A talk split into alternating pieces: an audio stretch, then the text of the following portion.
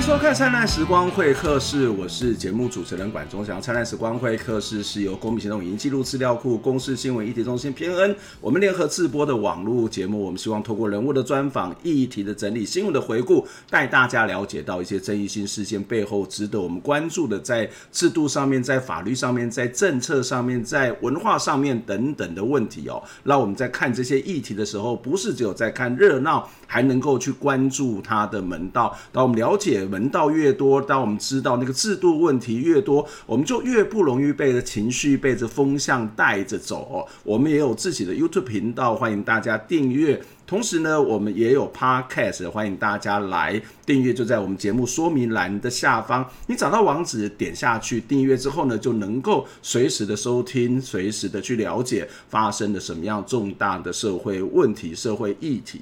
七月十三号，对很多台湾关心社会运动的人，其实是一个非常重要的日子。二零一三年的七月十三号，这个当时的呃苗栗县县长刘政鸿以天赐良机之说，拆掉了在苗栗大埔的这个张药房。当时有一群人到了台北的总统府来抗议这个土地征收的事件。没想到这个刘政鸿呢，就带着怪手，派着怪手跑到人家家里面，把这个房子活活的整个拆掉哦。当时的画面引起了非常非常多的人的震撼。更是非常大的这个愤怒哦。那虽然这几年我们的有关土地征收的相关的法律有一些些的改善，而当张药房呢也要即即将要这个盖回原来的这个样子哦。但是，其实，在台湾仍然有很多土地征收的问题亟待要去解决，包括了这个在这一两天就可能会面临到台强拆的黎明幼儿园，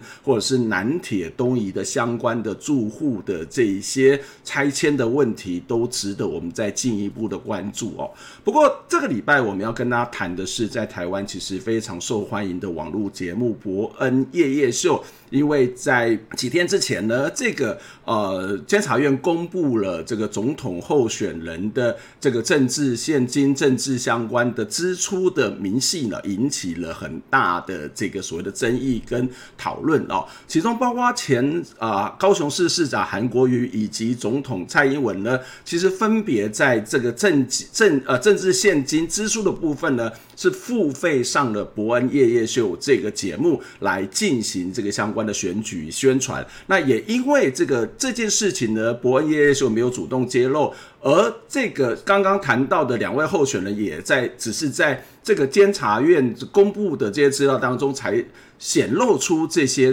这些所谓的资讯啊，所以也引起了社会非常大的这些所谓的华蓝社会很大的讨论啊。那几天之后呢，呃，伯恩夜夜秀或者是在稍早之前，他的萨泰尔公司也出面来做一些回应，做一些表达。伯恩也做了这些道歉的这件事情啊。待会我们会一并的来跟大家讨论这件事情。不过这件事情同时也涉及到了政治制度性行销，娱乐节目到底可不可以做政治制度性行销？娱乐节目在做这些选举的宣传的时候，应不应该要去揭露相关的资讯？在讨论这些议题之前，我们先来看一下下面的这一则报道。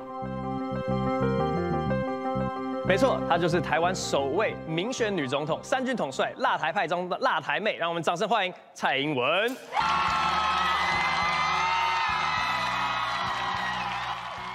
网络节目《博恩夜夜秀》用讽刺幽默的风格，受到许多年轻网友的欢迎。影片在 YouTube 上有数十万到数百万的点阅量。为了抢攻青年选票，《博恩夜夜秀》也成了政治人物想要登上的平台。在二零二零总统大选期间，两大党候选人蔡英文和韩国瑜都上了伯恩夜夜秀，而且引发巨大的关注。其中，韩国瑜以膝盖走路的片段更成为网络热议的话题。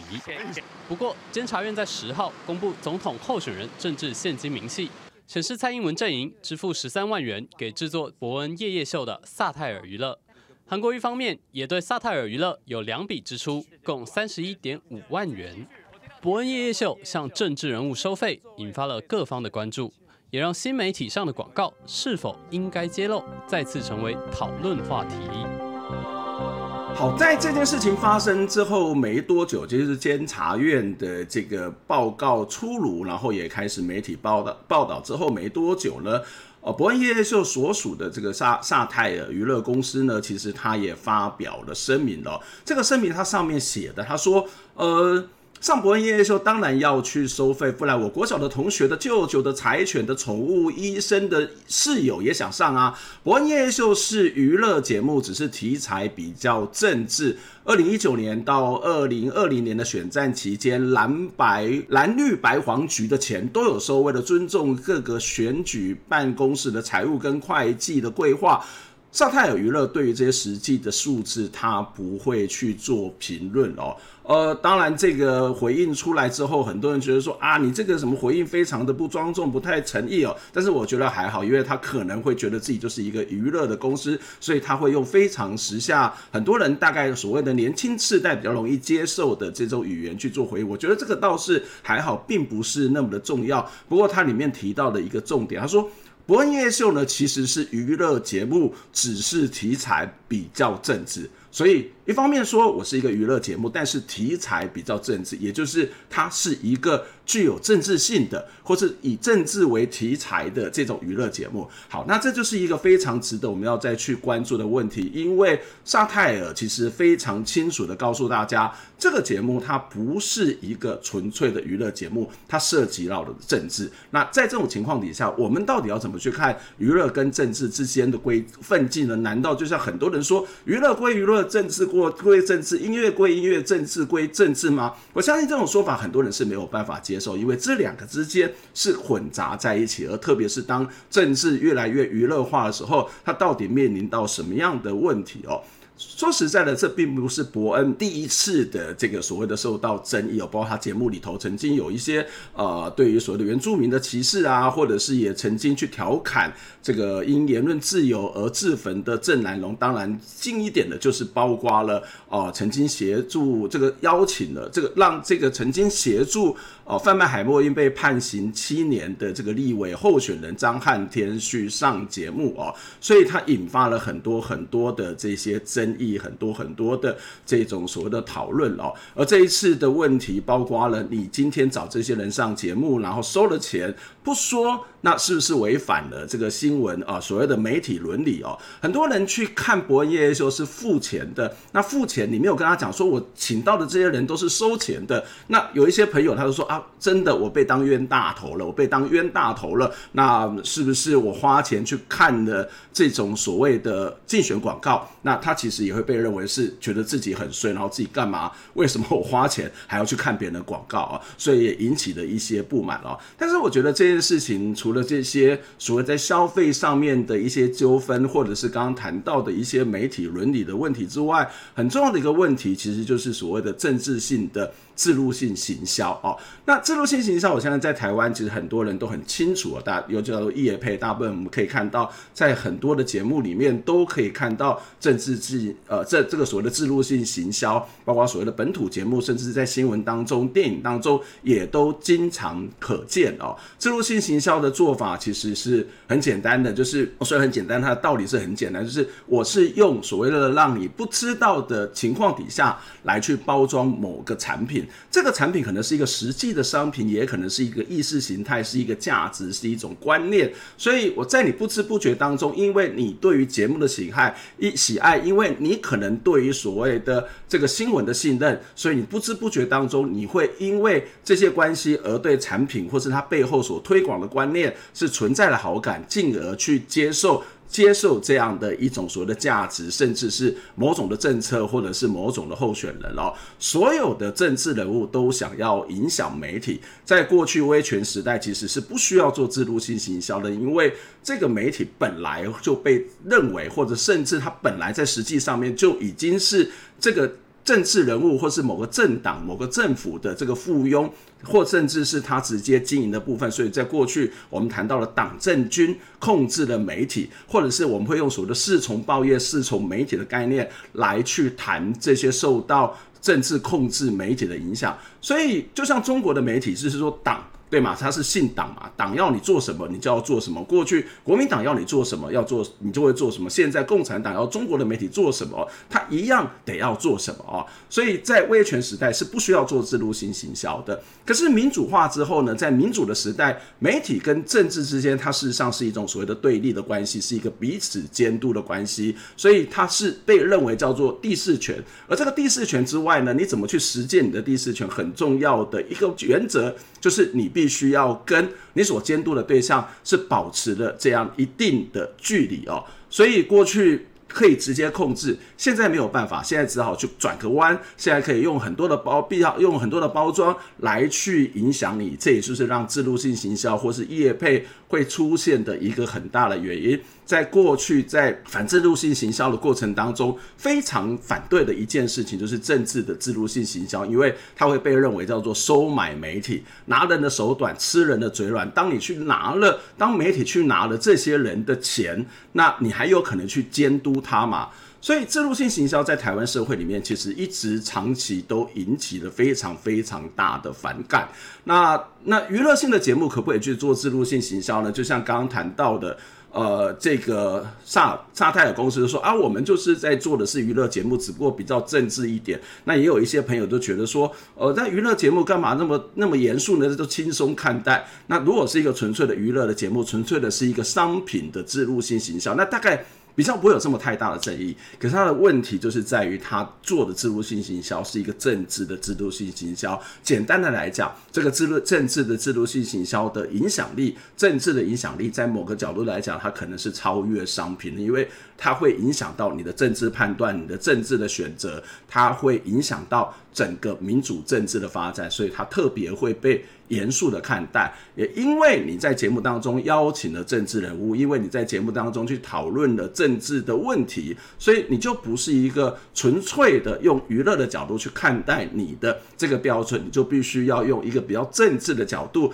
政治置入性行销的角度去看待你的标准。那换句话说，在这个过程当中。你找了政治人物上节目，你讨论政治议题，你其实就跟公共事务有关，而这个公共事务其实也会是很多的读者、很多的观众为什么会去看伯恩夜夜秀的一个非常重要的原因。我们看伯恩夜夜秀，绝对不是只有看伯恩的风趣幽默或者是耍嘴皮子。我们在看伯恩夜夜秀的时候，其实有一部分会希望他对于所谓的公共资讯会做一些说明，做一些批判。我们在这过程当中会了解到一些公共资讯，我们会希望看到他对于政治时事的一些看法，我们会希望看到他怎么去批评政治人物。所以在这个过程里面，博恩的节目《博恩夜夜秀》。它很重要的卖点，其实就是在于政治批判，在于政治的评论，在于对政治人物的嘲讽、调侃，或是某些政治的资讯的传播。它绝对不是一个纯粹只是为娱乐而娱乐节目。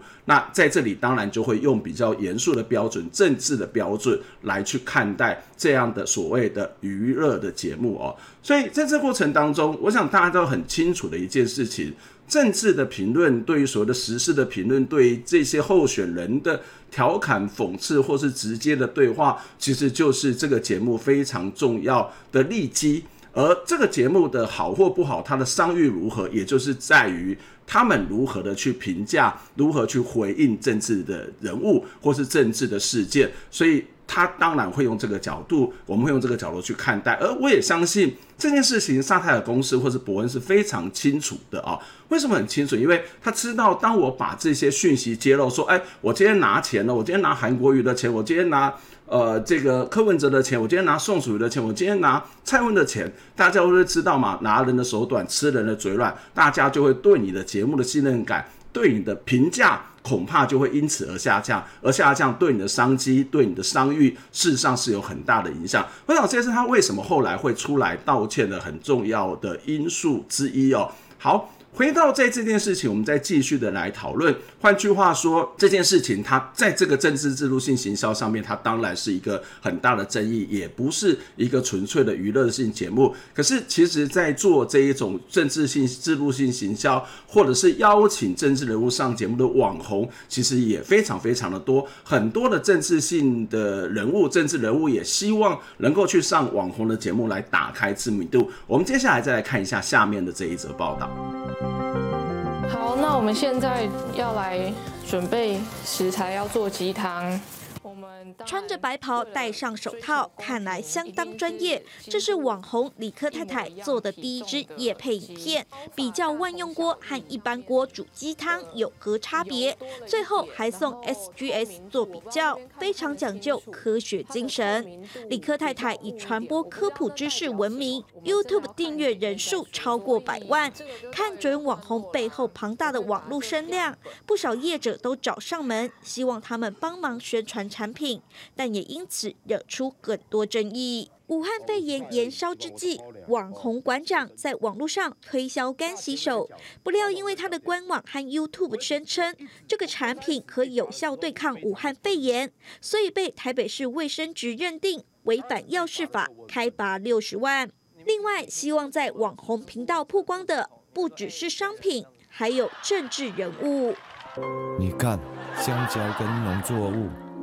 被土石流掩埋，穿着香蕉装，满脸都是泥巴。这是脱口秀节目《伯恩夜夜秀》在选举前夕规划的新单元。谁介绍不知名人物？而该集的来宾是彰化县立委参选人张汉天。影片一开头，张汉天出场时穿着衬衫，看来文质彬彬，强调自己重视农业，更借由主持人展现憨厚的一面。啊，为什么其他政治人物都知道作秀，就你不知道？好，那我们回去再讨论。不过，影片一上架，就有不少批评的声浪。有网友指出，张汉天曾接触毒品，充满争议。夜夜秀却愿意为了钱帮张汉天洗白。但也有人认为，夜夜秀不是 NGO，要有业主才能生存。无论观众的意见有多么分歧，至少有一件事是可以肯定的，就是影片播出后。张汉天的知名度已经大大提升。好，从上面的节目，当然我们可以再更进一步的知道，这个娱乐跟政治越来越不可分，这个政治娱乐化的情形也越来越普遍，或者是你也可可以说它是一个越来越严重。而当然，我们在看娱乐性节目的时候，也会发现越来越多的。政治人物会希望在里头去宣传他的这些所谓的政绩也好、政策也好，或者是个人的形象也好，这也使得置入性行销政治节目在娱乐、政治在娱乐的置入性行销这件事情上面，就特别需要我们去关注，特别需要我们要比较更严肃的来看待这样的一件事情哦。那制度性行销的问题在台湾已经有非常长的一段时间由来已久哦。那在过去我刚刚谈到的是，呃，像早期好了，我们很小很早的时候看过的节目叫《农村曲》哦，它其实就是一个农委会或者是台湾省农林厅，它直接做的节目，它透过戏剧的方式或者透过各式各样的方式来让大家了解到政府在推动农业政策的这个部分哦。那过去一开始呢，在国民党时代，这些制度性行销事实上是隐藏在每个不同的部。部会里面，每个不同部会里面，他可能会编的这个政府的宣传的预算，而他会在这个预算书当中，没有人会特别的去关注他，立法委员也未必会愿意去监督他，因为他们可能是同一党的，所以他到底花了多少钱，怎么去做这些置入性行销，不一定所有人都知道，或者是应该说绝大多数人都不知道。后来民进党执政之后呢，就开始把这些置入性行销的金额呢，开始用所谓的政府统购的统一。这个所谓的啊招标的方式来去做，而就把这个事情让更多的人知道。当然，这件事情相对国民党执政的时候那种比较隐藏式的做法，它是相对透明很多。可是仍然有很多人的不满不满哦。所以，其实，在二零零八年的时候，马英九跟谢长廷竞选总统之时呢。包括台湾新闻记者协会，包括媒体观察教育基金会，包括传播学生斗争，包括媒体改造学社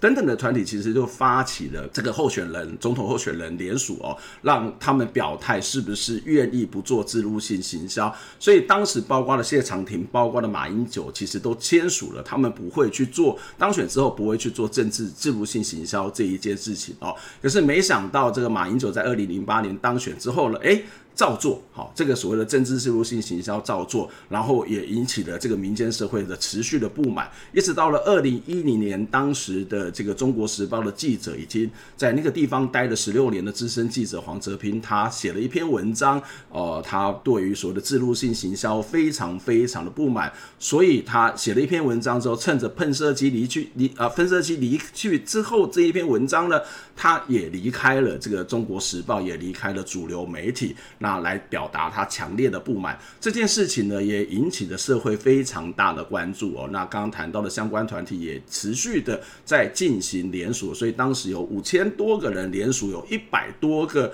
团体来参加哦。那比较特别值得关注的是，有一百一十三位的传播科系的老师，包括。呃，当时的很多大概四十几个传播科系的系所的老师，还有多位的传播学院的院长、系主任，也都联名签署，希望能够推动立法去禁止。而当时的民进党也是在野党，那他们在面对这个问题的时候，呃，那个时候的。呃，民进党这个发言人郑文灿他坦承，民进党在执政的时候呢，其实也有一部分的部会去做了这个制度性行销。如果因为这样子影响了新闻业，好新闻的专业，民进党愿意去反省道歉。而当时的主席蔡英文，他其实也接受，呃，应该是黄泽斌的访问的时候，他也提到说，政治置入性行销的确是让人家不安，确实是有一种需要被检讨，是一种需要被检讨的政策。蔡英文他也说，这这样的一个做法，其实对民主政治的发展不好，即使民进党执政也。会反对置入性行销，好，所以在各个方面的各个不同民间社会的压力之下呢，立法院在二零一一年的十一月通过了预算法的修正案哦，这个增订的六十二之一条，六十二之一条的内容是这样，他说政府各个机关及公营事业，政府捐助。这个基金百分之五十以上成立的财团法人，或是政府转投资资本超过百分之五十的事事业呢，应该编列哦，编列预算办理政策宣传的时候呢，应该明确的标示是广告，并且去揭示办理。或者是赞助机关单位名称，并不得已，就是不可以去用置入性行销的方式来进行这个所谓的宣传，所以政府是被限制不可以去做置入性行销的。但是如果是政府投资的这些所谓的法人啊、呃，这个民个是转投资的事业，或者是他们捐助是成立的法人呢，如果股份超过百分之以百分之五十以上，也是不可以做置入性行销的。而台湾的相关的广电法规里面，其实对置入性行销也是有一些规范的哦。那在广播电视事业里面，它的规范会谈到说，广播电视事业不得已去播送这个候选人参加，或者是由政府出资制作，或以候选人为题材的节目、短片或者是广告。所以在我们的广播电视相关法规，包括广播电视法、卫星电视法、有线广播电视法，对于政治的制度性行销这件事情，也是有所规范的。好。看起来是有一些规范，可是，在法律上面，它其实是有一些问题，因为我们规范的只有两种类型，一种类型叫做广电媒体。另外一种类型是什么？另外一种类型是相关的行为人、相关的政府的单位。好，那在这个过程当中，呃，就会出现了一些漏洞。例如说，在网络上面，它就没有办法进行规范。那如果你不是这个所谓的候选人，或者是你不是政府单位，你可能也不会受到规范。那在实际上面，其实我接触到很多的政府的这些所谓的采购案的厂商，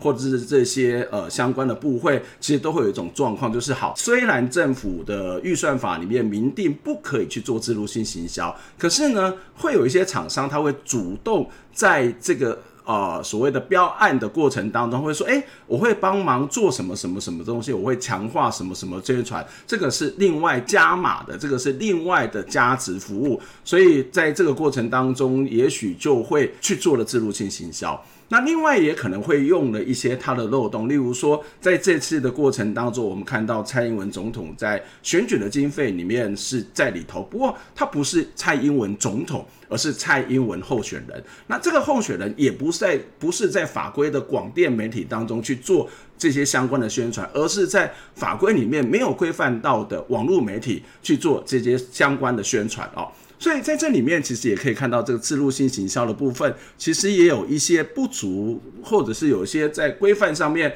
有所漏洞的地方哦。那怎么去解决这个问题呢？其实我不太觉得网络媒体要太过度的管制哦。那当然，现在包括 YouTube 或者是一些这些影音平台，它就有这个必须要去揭露的这个条款。我我想从这个平台上面，如果它这个平台要得到信任，它去要求，我觉得这是 OK 的哦。那政府是不是应该要直接立法？揭要求这些揭露这个部分，我没有很明确的这个想法，我觉得需要有更多的这个相关的社会的讨论。但是我会觉得，至少在这个个相关的行为人的上面，他必须要进行规范。现在会规范的是这个总统、副总统的选举罢免法，刚刚谈到的预算法等等哦。那除了这两个法律之外，其实还有一些法律也许可以再做调整，例如说总呃这个选举罢免法，这个呃采购法啊，政府的这个采购。法或者是其他相关的这个法令哦，它其实应该可以再做更明确的规范，规范的是这些政府的机构，规范的是这些政府上面的这些相关的候选人，他必须要做这些资讯的揭露哦。好。那当然，我们可以看到做自入性行销的，在不是只有伯恩，其实在很多的网络媒体其实都存在的这些问题。那我们要接下来再看一件事情，就是伯恩在礼拜五的晚上也针对这件事情有所回应。我们来看下面这段影片，伯恩他到底回应了什么？那访谈有收钱，有些人就会连带担心说：“哎，那 A 这个单元有没有收钱？”当然，为了让节目好看，刚刚有讲过，呃，让节目活下去，跟让节目好看这两个考量是常常打架的。我知道节目要维持下去，我们就必须要在能赚钱的地方全全部想尽办法去赚钱。但是有一个单元是夜夜秀从古到今唯一我坚持过，就是没有任何金钱往来的单元，那就是 A。只有这个单元是我在跟节目制作的现实面唯一没有跟团队让步的东西。那客观来说，夜 A 这个单元的确也是夜秀呃最高观看也最多人喜欢的一个单元，的确有非常多人来询问说可不可以业配，可不可以客制化内容，我们从来没有考虑要答应过。所以昨天记者有问我一个问题是：你对得起付钱的观众吗？我实际上心里面的答案就是，呃，我们夜秀一个礼拜有七个单元，然后七个单元里面可能有。四个以上，甚至高达六，有时候高达六个单元都有商业妥协，但是在七分之一的单元我有守住，所以在七分之六的部分我很对不起七分之一，我可以说就是呃，这是我我大概对得起观众的的地方这样。那比较起有没有收钱这件事情，有更多人的想法是，没有人说你们不能收钱，但重点是收钱之后你为什么不揭露，你为什么不讲？好，所以是揭露的问题，为什么我们收钱没有说？好，这一题是今天在准备整个回应里面卡最久的一个地方，因为追根究底，如果现在跑过来问我说，你觉得你们收了政治人物的钱，应不应该揭露？好，呃，我心中的答案是有经历过一个转变，就是在所有事情发生之前，我理性的答案是值得大家讨论，就是没有一个固定的答案。但是在这几天的思考之后，我个人情感上面的答案是应该要。然后我们实际上以前啊，所有的业配商品、商业的都会揭露，然后有高风险的也会标注高风险。那不只是因为法规上面有这样规定，像是烟酒之类的，但是我心里面感觉也是必须要告诉大家。但是单独独独面对政治人物的访谈，这种会影响非常非常多人的事情，我们过去没有揭露。这一点我我自己都没有办法说服自己，为什么我们不去做这件事情？好，所以我觉得应该要揭露。那既然现在答案是应该要，我就应该要为我们之前没有揭露而道歉。所以呃，这边跟大家说一声对不起。我知道我之前面对争议的时候，我摆出的态度都是一副呃不要拿道德绑架我，或者我根本不在乎你们的想法这种态度。但是实际上每次出事，我的心情就是会受到影响。我就我直接跟你们讲实话，我。每次心情都很不好，那为了让我晚上可以继续安心的睡觉呢，我还是觉得要出来说一声对不起。对于那些呃，对我道歉的对象也非常多人，我我道歉的对象是对于那些喜欢我们，然后认为我们节目没有因为收钱，呃，就可以展现出最公平、客观批评的观众。呃，我感到非常抱歉。然后这件事情我已经要求同事去改变我们频道以后做事情的方式。以后我们在影片的文案当中一定会标注业配的单位，然后在合作的影片里面也会依照对方提供的素材来标示案件的来源。王的回应其实非常的清楚哦，他提到说要节目好看，但是要让节目活下去，这两件事情经常会去打架的哦。他也承认，在每个礼拜在在博恩夜夜秀当中，大概会有七个不同的这个主题，其中只有一个主题他坚持是不可以做置入性行销，所以他要对那七分之六的观众来感到抱歉哦。那他同时也提到，在问他说。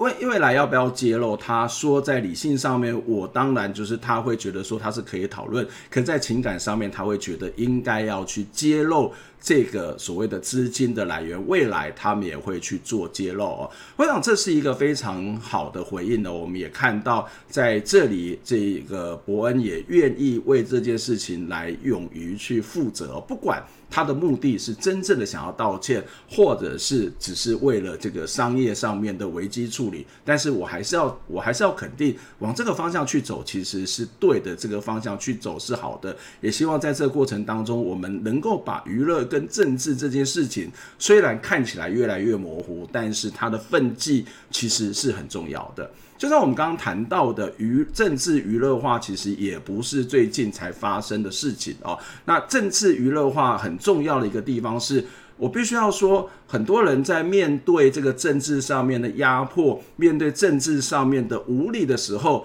嘲讽、嘲弄，它常常是很多人可以找得到。这个所谓的政治出口的一个地方，就是我没有办法打败你，至少我可以去嘲笑你嘛。所以在过去很多的不管是小说或者是一些这个媒体上面，这些现象或是这些文本、这些文类，其实也非常非常的普遍。只不过在这个大众媒体出现之后呢，脱口秀的出现，或者是呃。模仿政治模仿性节目的出现之后，会让更多人就说哇，太爽了，太棒了！这些节目呢，根本就是帮他们在说话，除了让他们可以去有这些娱乐之外，也找到某种的政治发泄的出口，甚至他可能也会是很多人得到政治资讯的这个很重要的来源哦。那在这个过程当中，当网网络越来越普及，网红的兴起，这些的嘲讽的方式，这些娱乐的方式，用这些轻松愉快讨论政治的方式，也越来越到受到欢迎。所以我们可以看到，有很多所谓的公知型的网红，有很多讨论政治议题的网红，他们其实他们的这个所谓的。啊，点阅率其实是非常高的，他们的业配也会是很多主流媒体是比不上的，甚至他们的粉丝数、他们的点阅数也远远超过于主流媒体。当然，我们也可以看到，包括瓜吉网红也瓜吉也出来选举哦。所以，网络这件事情，或者是娱乐这件事情，网红这件事情，我们就不能够很纯粹的说啊，它就是娱乐，它就是网络，因为它开始有各式各样的影响力，这些影响力也超越了这个主流媒体。这些超越主流媒体的现象，我相信政治人物也会非常非常的清楚，所以他们会透过各种不同的方式要去上网红的节目，甚至也愿意付费去上网红的节目，所以这就会出现一个问题：政治娱乐化。当然会很多人用轻松愉快的角度去看政治，去认识政治，让政治人物也必须要用更贴近、接地气的方式来去回应各式各样的质疑以及选民的这个所谓的需要又需求，不会是在那个高高在在上的神秘化的现象，那种好像很厉害的这种所谓的状态，它慢慢的可以跟民众越来越接近。可是，在越来越接近的过程当中，那个分际，那个。所谓的关系，网络娱乐跟政治的关系，他可能就必须要更厘清。我相信任何一个人，他都必须要面对的是一个公共的责任，特别是当你是在网络媒体或者你在媒体上面出现的角色，不管你是政治人物也好，不管你是知名的记者也好，不管你是节目主持人也好，不管你是演员也好，不管你是各类型的网红也好。他的政治责任，他的社会责任，其实我觉得都是一样的，因为你拥有了影响力，你有，因为你拥有了这个去左右这个社会风向的这些呃能量，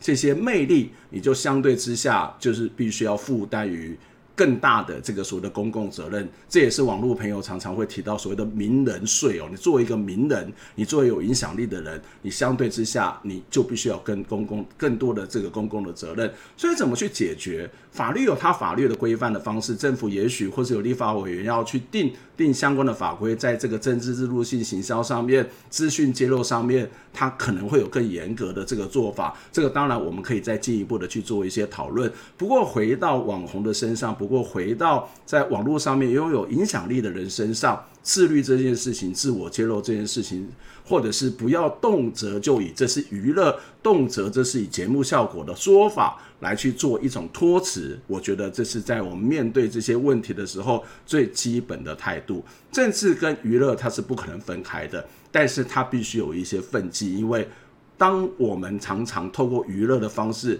来去了解政治的时候，或者是政治用娱乐方式在进行包装的时候，我们通常的免疫力是比较低的，我们通常不会有太多的防备的效果。那在这个过程当中，他的政治意识形态，他的政治的价值，他的政治的选择，就会无形对我们产生一些影响，而这个影响可能比你直接觉得它是一个政治广告、政治宣传还要大上很多。以上就是这个礼拜的灿烂时光会客室，我们下次再会，拜拜。